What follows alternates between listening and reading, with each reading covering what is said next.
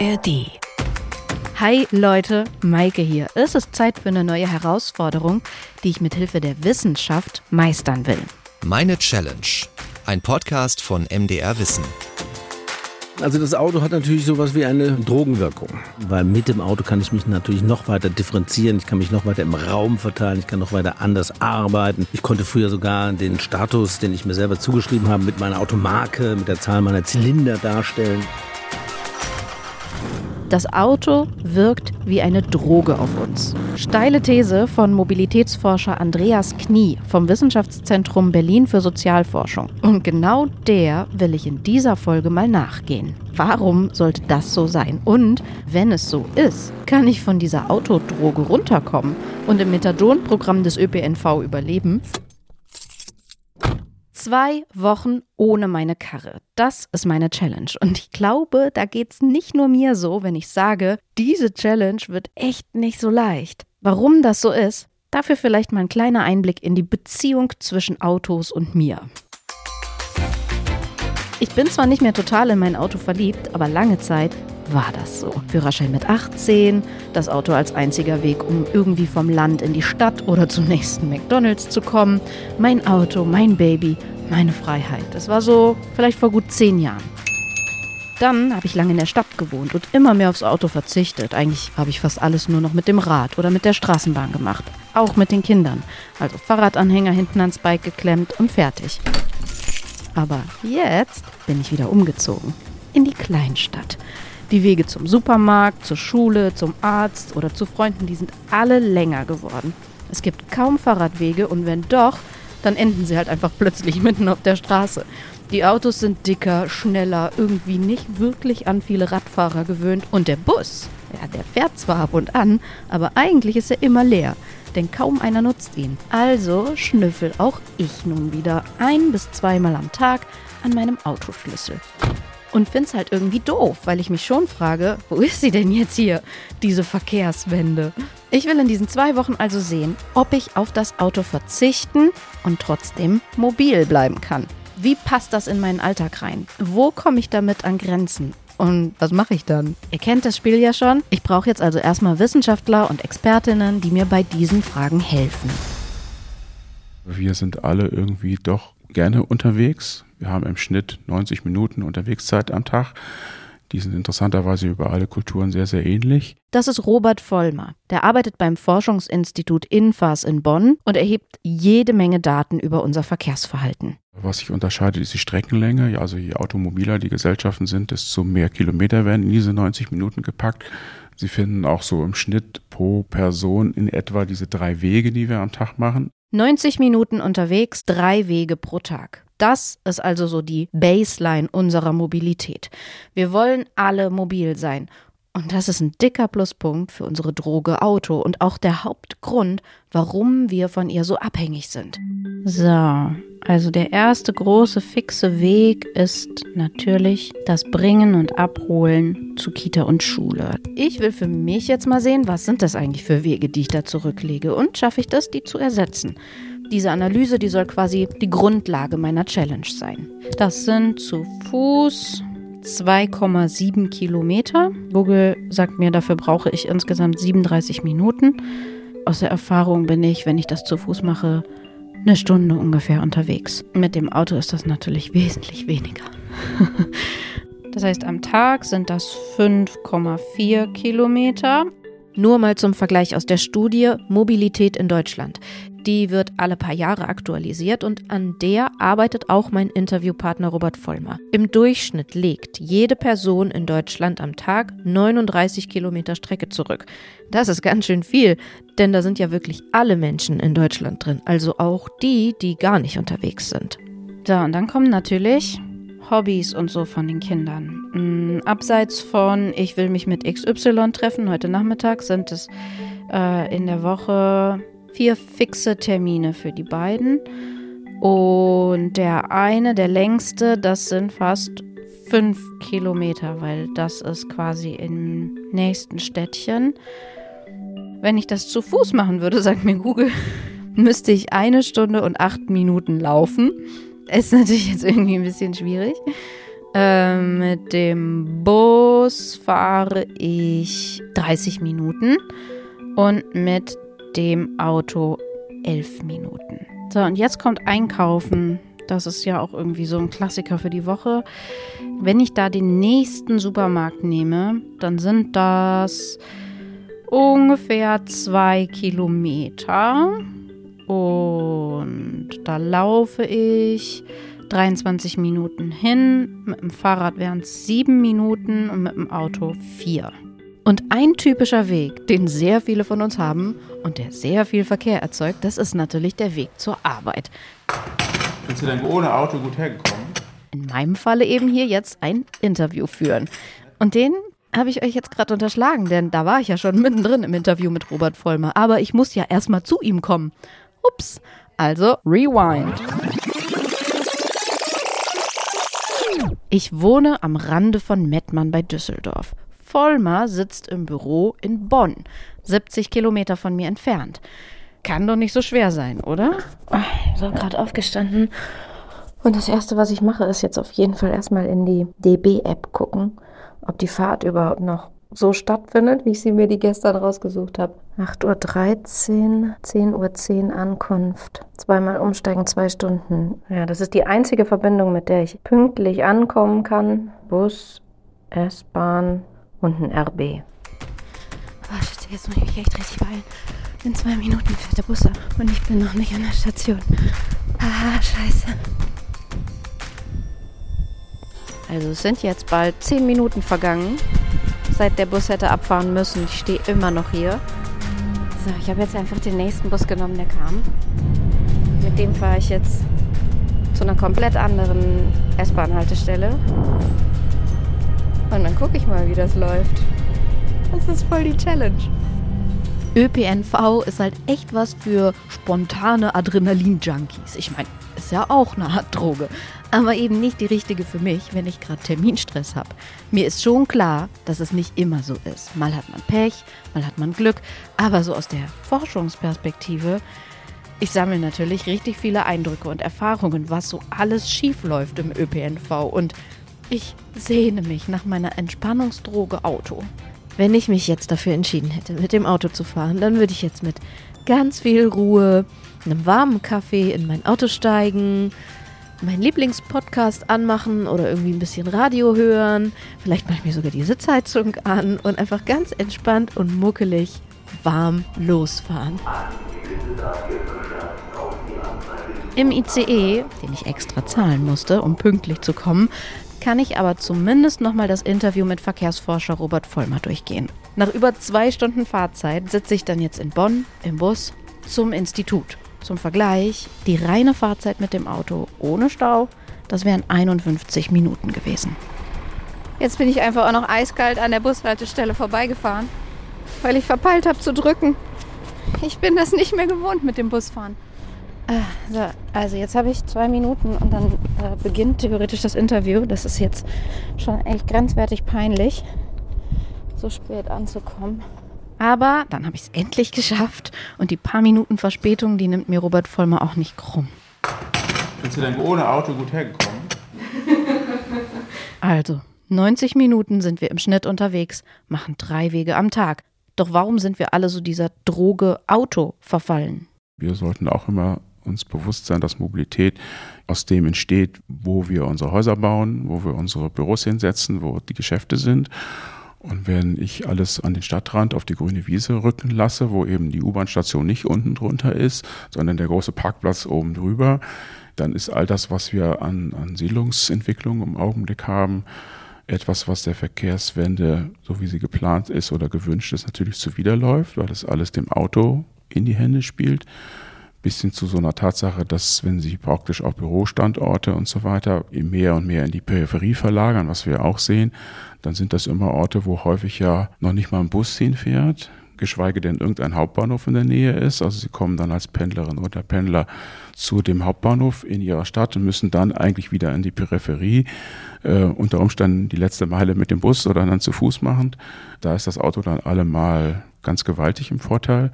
Also wir müssen auch diese Art und Weise, wie wir unsere Siedlungsstruktur hier aufbauen und unsere Zersiedlung vorantreiben, auf den Prüfstand stellen, weil auch das ganz, ganz viel ausmacht von dem, was an der Verkehrswende gegenwärtig nicht klappt. Und ich sehe es ja an mir. In der Großstadt hat das Auto keine Rolle gespielt. Kaum bin ich am Rand einer mittelgroßen Stadt, geht fast nichts mehr ohne Auto. Wir haben unser Wohnen, Arbeiten und Leben also um das Auto herum organisiert und kommen jetzt natürlich kaum davon weg. Da passt also das Bild der Droge. Wir vergessen immer, wir haben von den Zahlen her nach wie vor, würde ich sagen, vielleicht geht es ein kleines bisschen zurück, etwa die Hälfte der Bevölkerung, die so bezogen auf ihr übliches Verhalten über eine längere Zeit sagt, ich mache das eigentlich alles durch die Windschutzscheibe quasi. Also ich sitze am Steuer und das Auto ist, bringt mich überall hin und alle anderen Verkehrsmittel kommen für mich eigentlich in meinem Alltag überhaupt nicht vor. Das ist immer noch knapp die Hälfte der Bevölkerung. Und diese Zahlen sind relativ stabil. Vollmer macht seit Anfang der 2000er Jahre große Erhebungen zu diesem Thema. Da hat sich praktisch nichts verändert. Das ist immer relativ enttäuschend. Alle warten auf die Verkehrswende, aber das ist ja gleich geblieben. Vielleicht immerhin so, dass das Auto nicht mehr geworden ist. So kann man es ja auch mal betrachten. Es hätte ja auch noch mal ganz anders ausgehen können. Und wie das so bei Drogen ist, haben sie natürlich negative Folgen. Beispiel Klimawandel.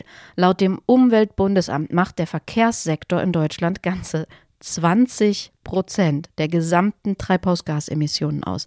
Alle Sektoren, also Energiewirtschaft, Gebäude, Industrie und Landwirtschaft, müssen ihre Emissionen drastisch reduzieren, um die Klimaziele zu erreichen.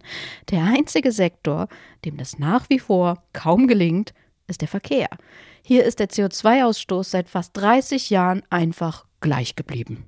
Wir haben das einfach mal simuliert. Wenn man im Verkehr die Klimaziele, die man sich ja gesetzt hat, also die 40 Prozent Reduktion, die ja vor vielen Jahren da verkündet wurde, hätte haben müssen, dann hätte es in dieser Zeit nicht gleich bleiben müssen in den Anteilen fürs Auto, sondern das Auto hätte sich rein rechnerisch in seinen Anteilen halbieren müssen. Und der öffentliche Verkehr und das Fahrrad verdoppeln. Und ähm, das kann man jetzt hier auf der Tonspur nicht so schön zeigen wie in der Grafik, aber man kann sich gut vorstellen, was eine Halbierung des Autoverkehrs von den Kilometern dann tatsächlich bedeuten würde. Also was für ein gewaltiger Einschlag oder Ruck das eigentlich sein müsste. Es gibt in Deutschland mehr Autos als Haushalte. Manche haben gar keins, viele haben aber gleich zwei oder sogar drei Autos.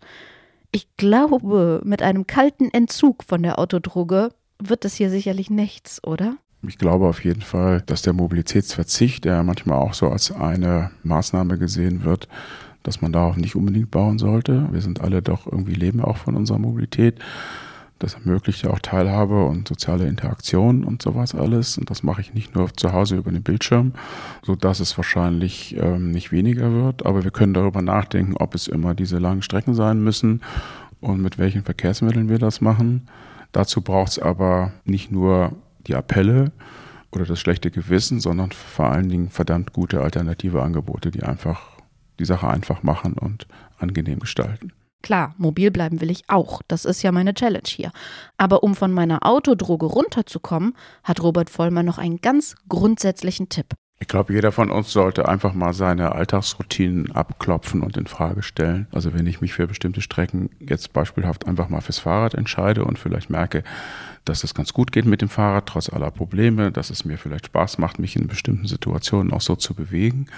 Oder dass ich dann auch die Desorientierung oder die mangelnde Orientierung beispielsweise im ÖPNV verliere, wenn ich mich einfach mal in das System reinbegeben habe und da auch neue Routinen lerne und besser klarkomme, um jemand zu sein, der, wie wir das so schön in der Verkehrsforschung nennen, der multimodal unterwegs ist, also mal das eine, mal das andere macht, das aber auf gesicherter Grundlage, also ein bisschen üben und immer mal wieder neue Dinge zu entwickeln und auf diese Art und Weise zu einem individuell bunteren Mobilitätsmix zu gelangen, der nicht immer nur das Auto an erster Stelle hat.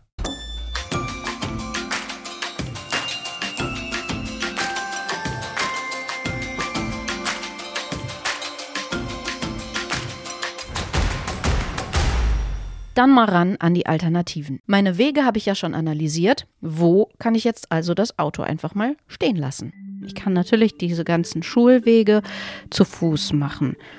Dann brauche ich morgens einfach ein bisschen länger. Aber wenn nicht irgendwie ein dringender Termin auf der Arbeit ansteht, dann kann man das ja machen. Zum Einkaufen kann ich mit dem Fahrrad fahren. Da packe ich mir einfach Seitentaschen hinten dran und dann kann ich ja auch ein bisschen was einladen.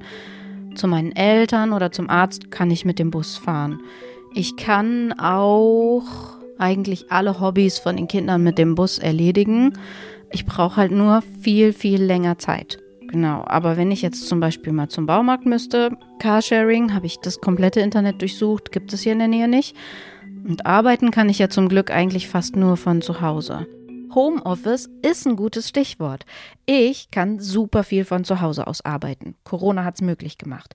Ich weiß, dass das nicht in allen Berufen klappt, aber in meiner Freunde-Bubble haben mittlerweile einige mehrmals in der Woche Homeoffice-Tage. Ist es nicht auch ein Schlüsselchen zur Verkehrswende? Andreas Knie, das ist der Verkehrsforscher mit der Drogenthese, der sagt, vielleicht.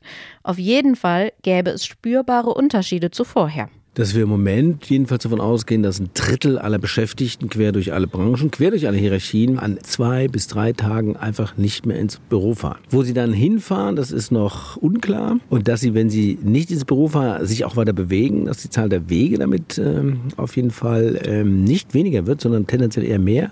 Aber was wir jetzt schon messen können und was man auch merkt, äh, wenn man in Städten wie Leipzig, aber auch wie in Berlin oder im Ruhrgebiet unterwegs ist, der Verkehr ist weniger geworden. Also die langen Fahrten mit dem Auto sind deutlich weniger geworden und äh, wir haben ja mit dem Spiegel zusammen und einigen anderen rausgekriegt, dass wir im ersten Halbjahr 2023 gemessen an dem Halbjahr 2022 ungefähr 10 Prozent weniger Verkehr haben. Keiner hockt gerne nur zu Hause, wir sind halt trotzdem gerne mobil.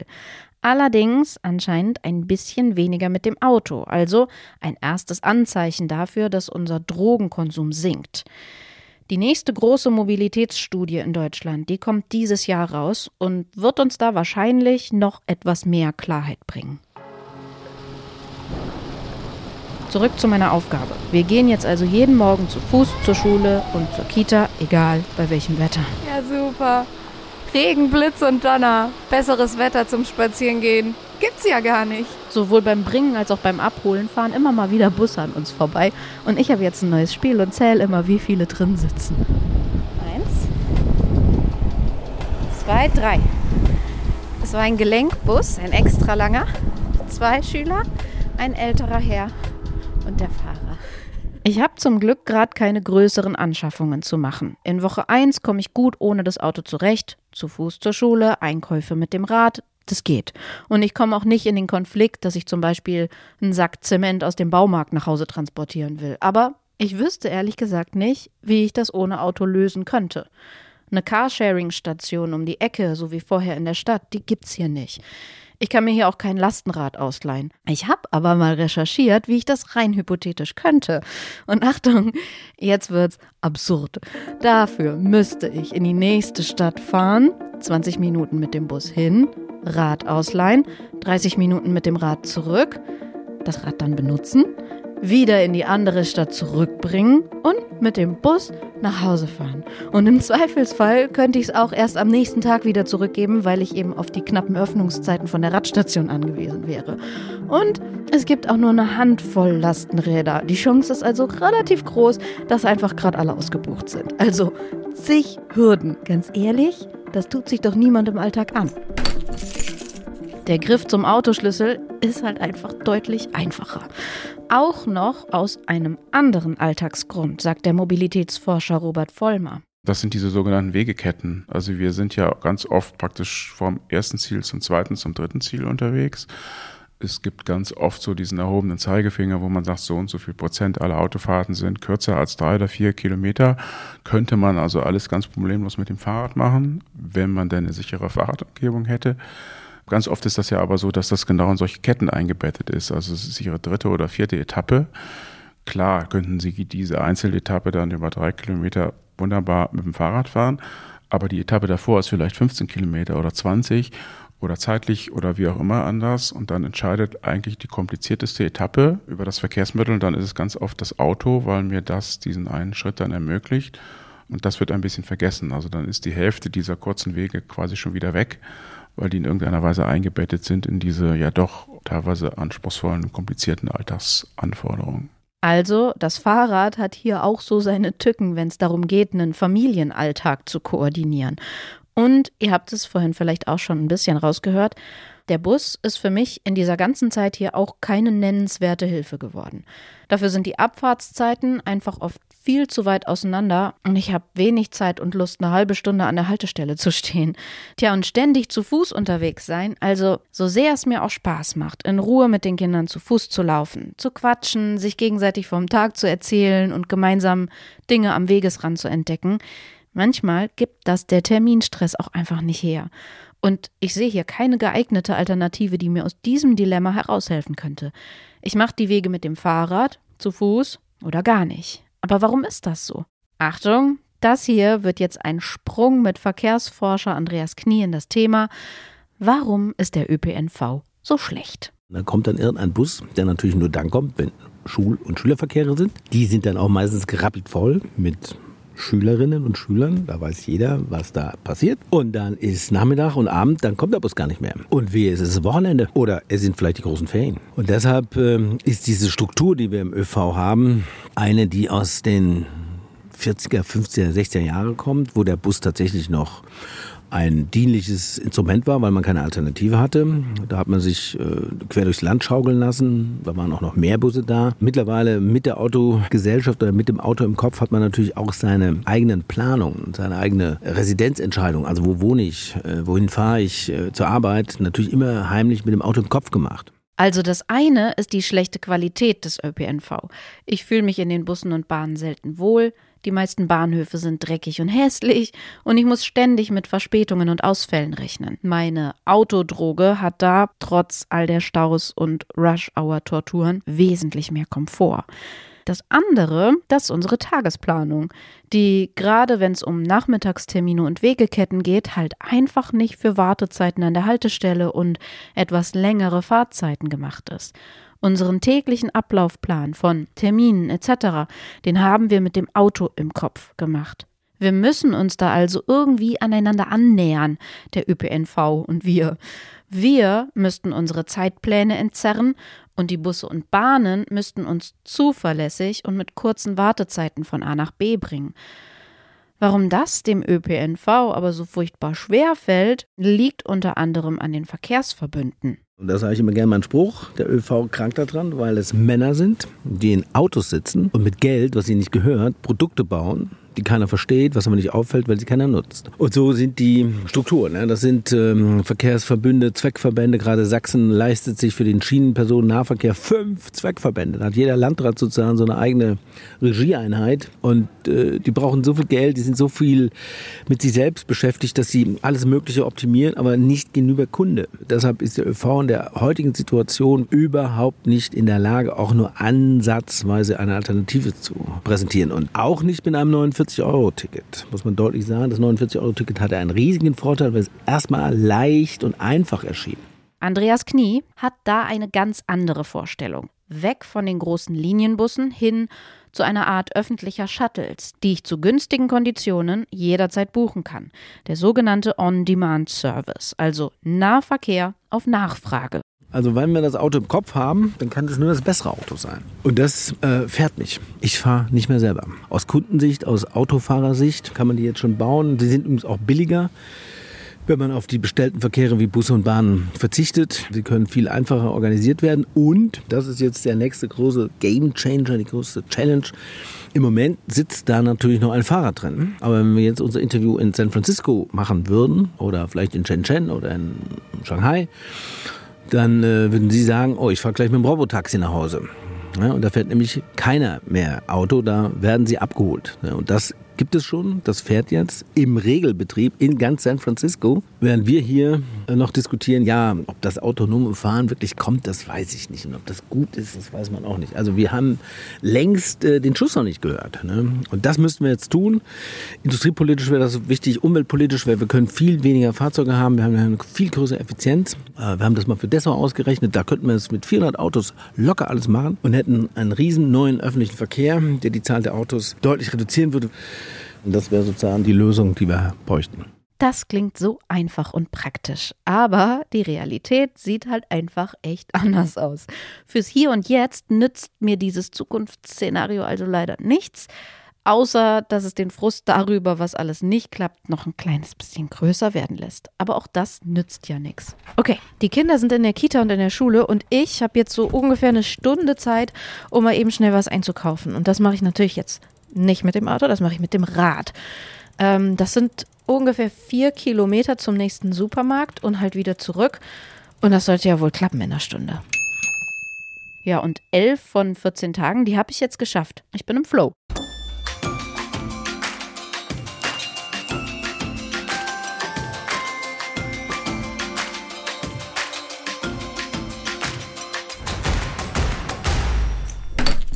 So Leute, und das ist jetzt der Moment, an dem ich nämlich doch das Auto nehmen werde. Mir ist gerade ein wichtiger Termin verschoben worden, den sollte ich eigentlich um 12 Uhr oder so haben. Und jetzt habe ich den aber um 9 Uhr und ich komme gerade nach Hause vom Kinder in die Schule bringen, stolper in die Wohnung rein und jetzt noch einen Bus zu nehmen, um bis dahin zu kommen, das ist auch einfach in einer anderen Kleinstadt, ist eigentlich völlig unmöglich und tatsächlich, ähm, ich glaube, ich brauche noch nicht mal in die App gucken, weil wenn ich jetzt noch anfange, in die App zu gucken, dann schaffe ich es noch nicht mal mehr mit dem Auto. Ähm, das heißt, äh, hier endet quasi äh, oder scheitert meine Challenge. Ich, ähm, also so spontan kriege ich das nicht gebacken ohne Auto. Und ja, jetzt packe ich schnell meine Sachen und flitze. Ich hätte den Termin natürlich auch einfach absagen können. Aber zum einen ist es nicht in meinem Sinne und zum anderen hätte ich das Problem damit ja nur verschoben, nicht aufgehoben. Früher oder später wäre dieser Moment ohnehin gekommen, denn klar kann ich zwei Wochen lang auf komplizierte Fahrten verzichten, aber wenn ich dann in der ersten Woche nach der Challenge direkt wieder zum Autoschlüssel greife, dann habe ich ja auch nichts gewonnen. Gibt ja den, den alten Spruch, am Abend des Tages muss jeder und jede für sich entscheiden, bin ich Teil des Problems oder bin ich Teil der Lösung. Wir sind ja schon auch selber verführt worden oder haben uns natürlich verführen lassen und müssen jetzt kritisch nachfragen. Es gibt für viele Dinge keine Alternative, gar keine Frage. Aber wie eben die Hälfte der Bevölkerung schon dabei ist, sich sehr genau umzustellen oder sehr genau zu überlegen, was ich mache und sich auch schon teilweise umzustellen, gibt es auch bei den Verkehrsanlässen, würden wir so grob über den Daumen sagen, die Hälfte der automobilfixierten Fahrten lässt sich durch andere Verkehrsmittel bequem und möglicherweise auf on the long run mit besseren und ähm, für die Gesellschaft schöneren Folgen umstellen. Das wäre tatsächlich auch mein Fazit. Die Hälfte meiner Wege kann ich ohne Auto erledigen, aber die andere Hälfte der Wege führt mich in eine ganz komplizierte Gemengelage aus Unbequemlichkeit, Termintetris und Zusatzkosten. Bei aller Liebe, da werde ich wohl auch in Zukunft immer wieder zum Autoschlüssel greifen, solange ich keine einfache Alternative um mich herum habe. Bis zur Gelegenheitsdroge ist es also noch ein weiter Weg. Aber immerhin habe ich meinen Autodrogenkonsum um ein Vielfaches reduziert. Und das war bei den meisten Wegen auch jetzt nicht wirklich schmerzhaft, sondern manchmal auch wirklich sehr schön. Es lohnt sich also auf jeden Fall, multimodal unterwegs zu sein, wie es der Verkehrsforscher Robert Vollmer genannt hat. Und das wäre jetzt tatsächlich auch meine Take-Home-Message an euch alle. Die Verkehrswende, die ist natürlich vor allem ein institutionelles Problem. Das ist jetzt keine Riesenüberraschung. Je nachdem, wo man wohnt, ist es mal einfacher, mal schwieriger, mobil zu sein ohne Auto. Aber eine Erkenntnis, die ist neu für mich, nämlich jeder und jede Einzelne kann auch schon jetzt an seinem Drogenkonsum schrauben. Probiert doch mal Alternativen aus. Schmeißt euch abseits von euren Autogewohnheitstrott ins ÖPNV-Abenteuer, checkt eure Umgebung nach Carsharing-Angeboten aus und seid offen für neue Wegeketten und Routinen. Damit endet diese Challenge mit dem Satz, Challenge nicht bestanden. Schade Made. Auch weil es erstmal meine letzte Folge für dieses Format ist. Ich sag also diesmal nicht Tschüssi, bis zur nächsten Folge, sondern ich wünsche euch einfach mal alles Gute und ganz viel Spaß weiterhin mit Dani und Max und ihren spannenden Herausforderungen. Für diese Folge geht ein mehr als nur dicker Dank an Max Fallert und natürlich auch ein großer Dank an das gesamte Team und Carsten Möbius. Danke euch fürs Zuhören und falls ihr noch ein bisschen tiefer in das Thema einsteigen wollt, kommt hier jetzt noch ein kleiner Tipp. Und zwar findet ihr in der ARD Audiothek Süchtig nach alles. Und da gibt es auch eine Folge, die heißt Süchtig nach Autos zwischen Hobby und Abhängigkeit. Und da bekommt ihr quasi nochmal einen Deep Dive in genau dieses Thema. Warum ist das Auto für viele Menschen die Definition von Freiheit? Also klickt mal rein in der ARD Audiothek und genau da hört ihr natürlich auch wieder die nächste Challenge-Folge. Ciao, macht's gut! Das war Meine Challenge, ein Podcast von MDR Wissen.